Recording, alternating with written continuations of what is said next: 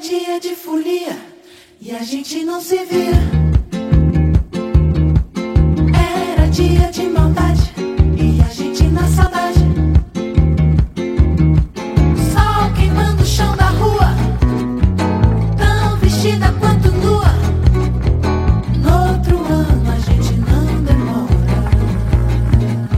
Que a humanidade vive uma sensação de medo coletivo, o medo de desaparecimento da espécie, é comum ocorrer a procura de um culpado. E definitivamente foi isso que a gente viveu depois que, há dois anos, a Organização Mundial da Saúde decretou a pandemia da Covid-19, com todas as restrições que a gente teve que experimentar em seguida.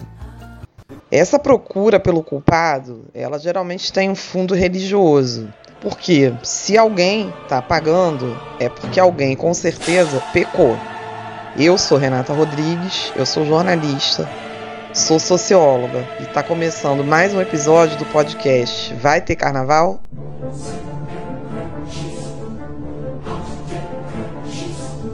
Perguntar se vai ter ou não carnaval não faz mais sentido. A gente está em março de 2022. Porque assim, a essa altura, quem é do Rio de Janeiro já sabe que teve.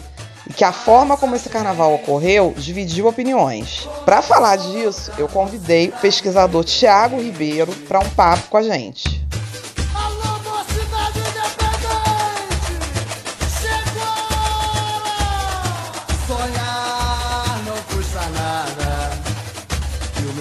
Ele fez um vídeo no perfil pessoal dele no Instagram, logo depois do carnaval, respondendo uma- a seguinte pergunta: Não divulgar horários e locais dos cortejos dos blocos implica em elitização do carnaval? A polêmica da vez são os blocos secretos, ou seja, aqueles que desfilam sem um anúncio público. A prática tem provocado um debate sobre um suposto caráter elitista desse tipo de bloco, que restringe a participação de quem não está no grupo do WhatsApp, onde as informações do cortejo são repassadas. Eu achei muito interessante essa discussão, não só pelas questões que ela traz, mas porque eu achei a visão do Thiago muito ponderada. Ele conseguiu falar do ponto de vista dos blocos, dos folhões, do poder público e com uma perspectiva histórica, porque ele menciona exemplos que a gente vai tentar recuperar aqui também pelo menos alguns, de outros momentos em que táticas parecidas foram utilizadas pelos blocos de rua. E também de debates onde essa questão da elitização veio à tona. Antes de apresentar o Thiago, eu quero lembrar que a Prefeitura do Rio de Janeiro decidiu não autorizar nenhuma ida de blocos à rua esse ano, mas permitiu a realização de festas privadas, algumas delas assim, para milhares de pessoas. E isso fez com que muita gente achasse que essa situação não fazia sentido nenhum e bancasse uma ida à rua, principalmente aquela parte dos blocos que não depende de grandes estruturas para acontecer. Isso não significa dizer que a galera dos próprios blocos não estivesse dividida. A apreensão era generalizada, já havia repressão, já ocorreu uma piora no quadro da pandemia, mas nada disso aconteceu. E blocos informais, muitos dos quais se formaram ali mesmo naquele momento do carnaval, ocuparam as ruas, principalmente na região portuária da cidade. Vamos ouvir o Thiago? Olha, meu amor, esquece a dor da vida. O O desamor. Thiago Ribeiro é doutorando em artes pela Universidade do Estado do Rio de Janeiro, mestre em artes também pela UERJ, jornalista publicitário pelo Centro Universitário Augusto Mota. Tem experiência na área cultural, exercendo o papel de professor de pós-graduação. É curador, julgador dos desfiles das escolas de samba, carnavalesco e ator. Suas principais áreas de atuação são carnaval, jornalismo, artes, moda e publicidade. Tiago, super obrigada por você ter aceitado o convite para ter esse papo sobre carnaval nesse episódio aqui que está retomando os episódios do, do podcast Vai Ter Carnaval. Que a gente podia começar pelo começo. Que tal? Eu quero saber um pouco da sua trajetória, que você conte também como se envolveu com o carnaval. Oi, Renata, é um prazer estar aqui participando com você para poder falar daquilo que é uma coisa que a gente ama tanto, né? E que a gente vive o ano inteiro, que é o carnaval. É, minha história no carnaval, ela começa primeiro como folião, criança, né? Eu morava em Santo Aleixo, no interior do estado do Rio. Lá tinha alguns blocos que eu participava quando criança. É, bloco do cambalhota, que as pessoas davam cambalhota na, durante o desfile. É, bloco do neném, que as pessoas iam usando fralda. É, bloco da baiana, que era um bloco considerado mais tradicional. E aí, com 12 anos de idade, eu vim morar no Rio de Janeiro com os meus pais e morei do lado da quadra da Escola de Samba Tradição. Fui convivendo com esse universo. Minha janela, ela ia sambando junto com, com o ritmo da bateria toda terça-feira, que era o dia do ensaio. É, depois fui me aproximando da mocidade, que é a escola que eu torço, né, de verdade. Me formei em jornalismo, passei a cobrir o desfile das escolas de samba desde 2013. É, escrevi para a revista da Mocidade, participei de um projeto de pesquisa dos 50 anos da São Clemente, ah, desfilo há 15 anos em escolas de samba, entrei para o mestrado estudando escola de samba e atualmente estou no doutorado estudando bloco de rua. Já fiz bastante coisa, de um tudo ainda não, mas já fiz bastante coisa no carnaval. Tá certo, Thiago. Conta pra gente como que você se envolveu com o carnaval também como agenda de pesquisa. Eu sei que primeiro você tratava das escolas de samba e em seguida agora você está pesquisando os blocos de rua, é isso? É, eu acho que os projetos de pesquisa, eles traduzem o movimento que eu fiz, né? Que eu era uma pessoa muito mais de escola de samba e depois passei a frequentar muito mais os blocos, né? Hoje em dia eu tento me dividir entre as duas, as duas alegrias, mas eu acabo convivendo mais com os blocos de rua. É, a ideia original era estudar os blocos piratas, né? Esse movimento dos blocos como resposta ao decreto do Eduardo Paes de 2009 mas acabou que, incentivado pelo meu orientador Felipe Ferreira, eu estudo os blocos a partir das narrativas de tentativas de definição do que é um bloco de rua, né? Uma coisa tão difícil hoje em dia, né? A gente pensa que considerado bloco de rua é tanto tipo de grupo, tão diferente entre si, né? É, o que que liga um meia luz de LED com um cordão da bola preta, né? A partir questionamento atual, eu fui, fui costurando a minha, a minha tese, que eu defendo ano que vem, mas que eu já posso dizer que essa grande dúvida sobre a identidade dos blocos, ela não é uma coisa de agora, ela vem desde lá de trás. E eu acho muito interessante isso, não só para entender a história dos blocos, mas para a gente pensar o hoje e pensar em políticas públicas, entendendo a diferença entre tantos grupos, né? Não tentando colocar tudo numa caixinha só. De acordo com o que você sabe, você acha que faz sentido falar, por exemplo, em bloco clandestino, como a imprensa fez demais nesse último carnaval? Eu acho que mais importante do que tentar definir o que o bloco é, porque talvez a gente dessa maneira seja só uma opinião ou então uma tentativa de de conter a liberdade tão característica dos blocos, é a gente pensar tudo que o, os blocos são, né, de diversas maneiras e o que eles podem ser. Sobre essa ideia de bloco clandestino, eu acho engraçado, né, porque a gente tem uma noção de que os blocos clandestinos surgiram a partir de 2009 como uma resposta a esse processo de oficialização dos blocos, né, do decreto de 2009, em que surgiram nomenclaturas como bloco clandestino, bloco pirata, bloco não oficial quando na verdade os blocos surgem à margem dessa oficialização, né? Os blocos clandestinos eles já existiam. É o, o que passou a existir mais recentemente foi essa nomenclatura. Eu acho que serve dizer que, que existem blocos clandestinos como matéria de imprensa, né, para poder deixar claro que aquilo não é alguma coisa apoiada pela prefeitura, mas eu acho que é importante destacar que essas nomenclaturas, principalmente bloco pirata,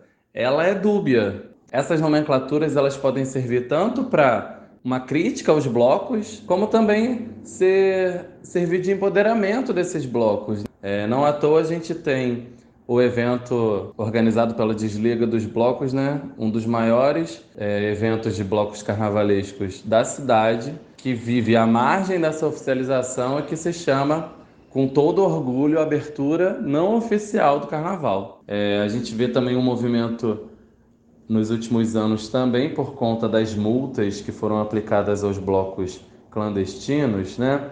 É, de blocos cada vez mais efêmeros, né? Blocos não com uma vontade de se estabelecer um, uma, uma história de anos, mas grupos que fazem desfiles com novos nomes a cada desfile, para fugir da repressão, né? novas propostas de blocos. Eu acho que é uma efervescência que a gente está vendo muito clara nesse momento, né? E que tende a cada vez mais crescer, na minha visão. No vídeo que você divulgou logo após o carnaval e divulgou no Instagram, e que inclusive me fez ter a ideia de te convidar aqui para vir conversar com a gente, você tratou de uma questão que estava reverberando muito nas redes sociais, que era a seguinte: não divulgar horário e local de cortejo, como foi a opção de boa parte daqueles que foram para a rua esse ano, implica necessariamente numa elitização do carnaval? Você poderia citar exemplos de outros carnavais onde isso ocorreu e dizer para a gente por quê?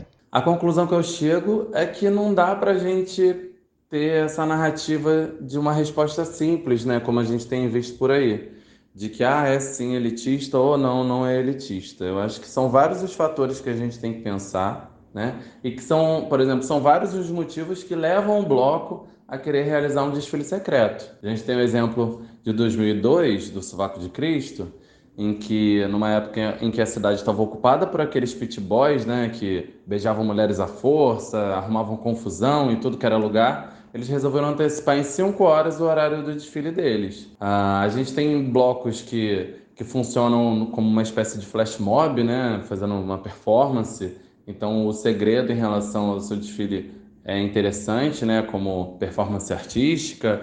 A gente tem bloco que esconde o horário do seu desfile só revelando uma hora antes, como parte da expectativa para ser criada em torno, como uma experiência mesmo, né, de vivência desse bloco, como uma coisa diferente, mas principalmente a escolha por deixar em segredo o, o horário do desfile, o local, isso diz muito respeito a tentativa de oficialização de todos os blocos de carnaval, né? Isso diz respeito a uma disputa dos grupos em relação à norma da prefeitura que tenta obrigar os blocos de rua a se cadastrarem previamente, com cinco meses de antecedência, né? Uh, informando o dia de desfile, o horário, a hora que vai começar, a hora que vai terminar, se vai ter patrocínio, se não vai, se vai usar filipeta, se não vai é, pagar direito autoral de, de transmissão, né, de, de exibição da música, né, de, por mais que seja uma atividade ao ar livre, de graça. Eu acho só que a gente não pode reduzir essa discussão. O que, que a gente pensa sobre o que, que é um bloco democrático? O bloco democrático é aquele que avisa toda e qualquer pessoa onde vai ser o seu desfile? O bloco ele é, já é democrático por ele ser aberto a todo mundo que quiser participar? né? Eu acho que eu, é, é mais importante trazer essas dúvidas do que as certezas, né? Porque se for, se for levar ao pé da letra, então nenhum bloco no mundo vai ser democrático, né? Porque ele não vai circular por todas as regiões da cidade e ele não vai durar 24 horas. Então, muita gente vai acabar sempre ficando de fora. Existem pessoas negras, existem pessoas trans, existem é, o carnaval ele não está descolado da sociedade em que a gente vive, né? O carnaval ele serve como um instrumento para a gente pensar a sociedade que a gente vive. Então, acho que esse é um exercício importante, né, para a gente compreender não só esses processos que envolvem os blocos secretos, mas também qual núcleo de sociabilidade que a gente está inserido, né? E se a gente não pode diversificar isso também. É, eu acho que o, o que é importante destacar também relacionado a essa, essa, essa questão do bloco ser democrático, dele ser aberto a todos, é que muitos grupos pequenos, né, blocos que gostam de, de blocos de bairro que, que gostam de se manter nesse jeito mais amador até do, de um grupo, né? É, a partir do momento em que ele se cadastra na prefeitura, que ele entra para essa lista dos blocos oficiais, que é amplamente divulgada, do dia para a noite ou de um carnaval para o outro, esse bloco pode ganhar milhares de foliões. E aí, esse grupo, que a ideia era se manter pequeno, era ser uma coisa de bairro, ele vai ser obrigado a a mudar de local do desfile, porque o local que ele usava já não comporta mais. Ele vai precisar gastar mais dinheiro para conseguir um carro de som maior, é, vai haver a necessidade de mais banheiros químicos, enfim, vai mudar, inclusive também o valor da taxa que ele paga para o ECAD, né, que é calculada pelo número de foliões. Enfim, é, vai ser uma, uma grande transformação do, do, grupo, e aí nesse momento a gente tem que pensar né, é, no bloco, tanto do lado da gente como folião, mas também pensar um pouco do lado do organizador desse bloco. Né? Então, assim, são muitas as questões que, que, que se interfere nesse, nessa questão do divulgar ou não divulgar o seu local do desfile, mas principalmente são muitas as questões que a gente tem que pensar sobre esse processo burocrático de, de cadastramento de blocos de rua. Tiago, você acha que a Prefeitura do Rio de Janeiro agiu corretamente proibindo o carnaval de rua e autorizando festas privadas? Pergunta difícil, né? E eu acho até que, em respeito a todo mundo que estiver ouvindo, acho que é, eu não vou me ater ao lado científico, já que eu não sou infectologista, né? É, então, para ser bem honesto, é, é uma pergunta que também não é fácil de responder. É, eu fiquei me perguntando isso durante muito tempo. Você também, imagino. Todos nós, né? É, a gente né, não, não, não quer sair para a rua a qualquer custo, né? Não à toa, no ano passado, a gente não, não colocou o bloco na rua, né? Então, eu acho que primeira coisa é que a prefeitura ela não proibiu o carnaval e autorizou as festas. As festas já estavam autorizadas, estão autorizadas há, meses, né? E aí se a festa é de carnaval ou não, nesse caso acaba sendo indiferente, né? É, o que ocorreu foi que houve a proibição do carnaval de, ao, ao ar livre, né? É, tanto o das escolas de samba quanto o dos blocos de rua. E aí eu acho que não dá para a gente falar sobre isso sem pensar no caráter econômico. Né? O desfile das escolas de samba ele não foi proibido apenas pelo caráter, é, é, pelo, pelo aspecto sanitário. Né? As empresas patrocinadoras elas estavam interessadas é, nessa discussão, né, de, de que, nossa, não era a hora de, de fazer carnaval, será que essas marcas estão querendo é, ficar suscetíveis a essa, essa, essa polêmica, né? E, e quando acaba rolando essa proibição das escolas de samba, muito claramente ficaria o dos blocos de rua, né? Porque um grupo ia olhar para o outro, que é uma coisa que aconteceu, né? E falar, poxa, você está liberado, eu não tô, como é que pode? A gente é parecido, a gente é parecido com um estádio de futebol, também. É parecido, mas também não é. Né? São, são muitas as variáveis, são muitas as peculiaridades e as diferenças. Né? Enfim, é, eu só acho que nessa hora acaba, infelizmente, né, os grupos poderiam se juntar, né, poderiam, é, as escolas de samba, os blocos, poderiam é, juntar forças para fazer o melhor carnaval possível, mas o que a gente viu mais foi uma, uma briga e uma busca pela verdade do carnaval, né? É, como se as festas privadas tão, não fossem carnaval. É, entra aí questão de gosto ou não, mas a gente não pode esquecer que o carnaval não é um jeito específico de brincar, são várias maneiras de se brincar dentro de um período específico. Agora eu queria te fazer uma pergunta difícil, que é a seguinte: você acredita, você acha que o carnaval de rua vai, no fim das contas, sair de grande vilão da pandemia? Olha, se ele vai sair como grande vilão, não sei, mas que ele começou como grande vilão da pandemia, ele começou, né, lá em 2020. Injustamente, né, muita gente acusou o carnaval de ser o responsável pela disseminação do Covid-19 no Brasil, né? O que, na verdade, só revela né, uh, nesse seu subtexto né, dessa crítica, a quantidade de pessoas contrária ao carnaval, né? É, e eu imagino que sim, tem muita gente até que deve estar torcendo para que o número de casos é, de Covid-19 aumentem, aumente né, o número de casos nos próximos dias, para poder tentar provar que o carnaval é o grande problema da nossa sociedade.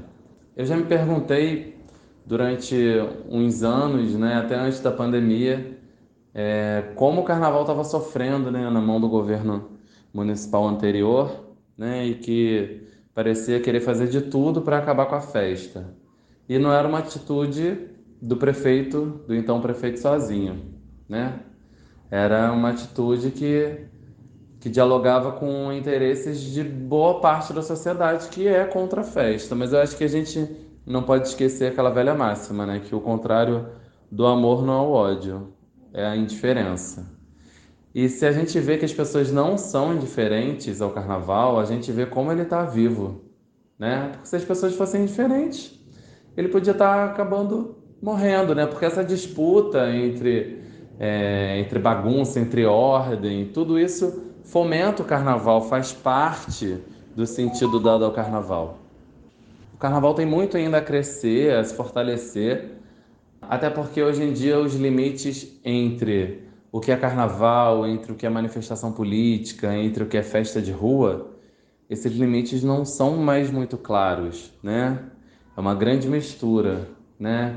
E, e a vontade das pessoas em fazer política, em, em festejar, ela tá grande.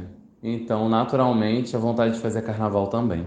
A pergunta de um milhão de dólares: como blocos e poder público podem atuar para que a cidade e a festa sejam efetivamente mais democráticas. E aqui eu estou pensando em abril, que já está quase aí, quando provavelmente a gente terá uma nova ida dos blocos para a rua, mas eu também estou falando a longo prazo. Pois é, eu acho que é interessante a gente pensar isso, tanto para bloco oficial e não oficial, porque a gente às vezes pode dar a impressão de que o bloco não oficial ele está se abstendo do diálogo com o poder público, né? quando na verdade não é exatamente isso. É, eu acho que a resposta para um carnaval cada vez mais democrático não está só na mão dos blocos, né? Está também na mão do poder público. E aí a gente tem que pensar, por exemplo, na questão de mobilidade na cidade, né? Que atrapalha não só o folião chegar nos blocos, mas o trabalhador no dia a dia, né? Chegar ao seu local de trabalho, né? Eu acho que é, o que a gente pode pensar, né, que esse, esse movimento em que os blocos eles se concentram muito mais na zona sul e no centro, a gente não pode esquecer que isso, isso não é aleatório, isso também não é necessariamente uma questão elitista, né? Porque os blocos, como ação política também, eles querem estar presentes onde a mídia vai dar mais atenção e também nos locais é, em que se, se vê mais clara a questão do poder dentro da cidade. Né? Então, não à toa os blocos costumam ocupar a frente da Câmara dos Vereadores, a, a frente da Alerj, né? Então, a escolha do local desses desfiles também não é aleatória. Mas o que, que a gente pode fazer em relação a isso? Né? É, e aí, por isso também que eu falei tudo isso. Será que se a gente começar a tentar fazer mais blocos em outras regiões, e esses blocos vão vingar, porque existe também esse hábito já tradicional de todo mundo vir para o centro da cidade, né? O centro da cidade é o local, desde o século XIX, que concentra os principais eventos carnavalescos, né? Então não é uma coisa de agora. Então, se a gente fomentar mais blocos nessas outras regiões, a gente vai conseguir mudar esse, esse panorama. Né? Será que a melhor alternativa é que os grupos que já existam eles se desloquem para essas regiões ou que a gente consiga fomentar é, mais a criação de novos blocos nesses lugares? Será que o que está faltando é uma oficina de formação de músicos, né, que os blocos podem, podem trabalhar nessa né, questão? É, uma oficina de, de produção de blocos? né? É, ou se, é, de, que, de que lugar está vindo essa crítica, né? É, do bloco me prestando um serviço como um folião, ou se eu também estou disposto a botar a mão na massa e fazer um bloco também e fazer parte dessa organização, né? Então eu acho que Dentro disso tudo tem a responsabilidade do poder público, a responsabilidade do, dos organizadores dos blocos e a responsabilidade também do folião.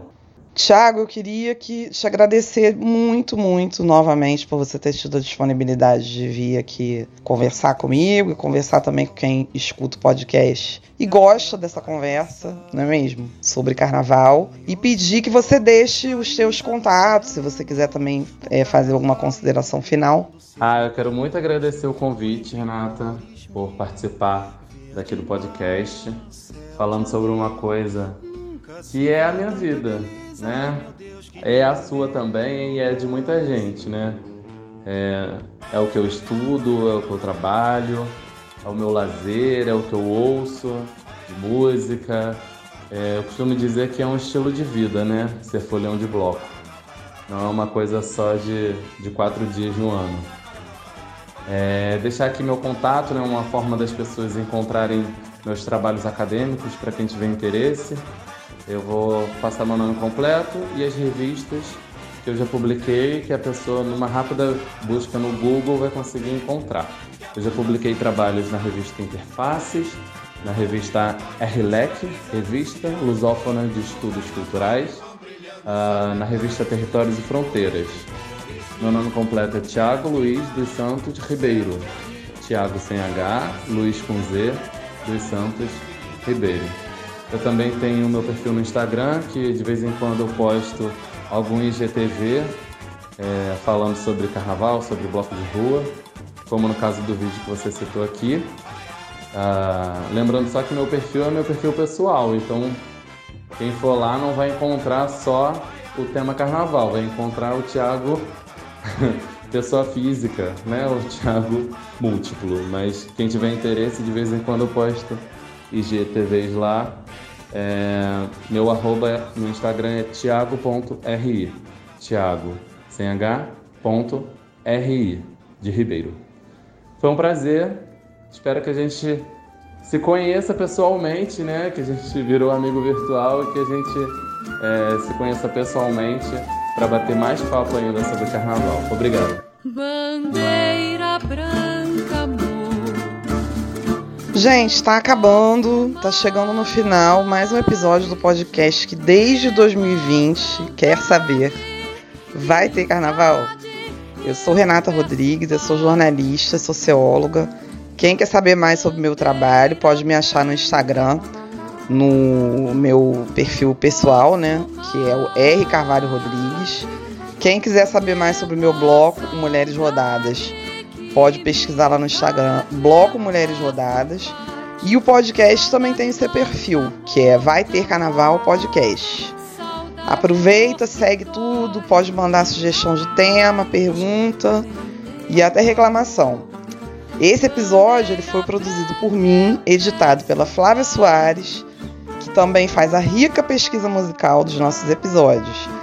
E também ouvimos Baile de Máscaras de Bala Desejo, Carmina Burana, de Cal Orff, os sambas enredo do Salgueiro, Explode o Coração, e da Mocidade Independente de Padre Miguel, Sonhar Não Custa Nada, Frevo de Chico Buarque, Caciqueando na voz de Beth Carvalho, e por último, a marchinha Bandeira Branca. Pra gente acabar feliz, assim, em grande estilo, eu pedi pro Thiago me falar qual foi o melhor momento dele nesse não carnaval de 2022. Aquela lembrança assim que ele vai levar para a vida. Vamos ouvir? Eu peguei um bloco que eu não sei nem que nome era, né? Que foi uma das coisas que a gente viveu nesse carnaval. E que esse bloco subiu as escadarias da Alerj. E tava muito cheio, assim, parecia como sempre foi, sabe? E foi. Naquele momento me arrepiou e eu senti que o não carnaval foi sim um carnaval. Gente, é isso. Beijos e até a próxima.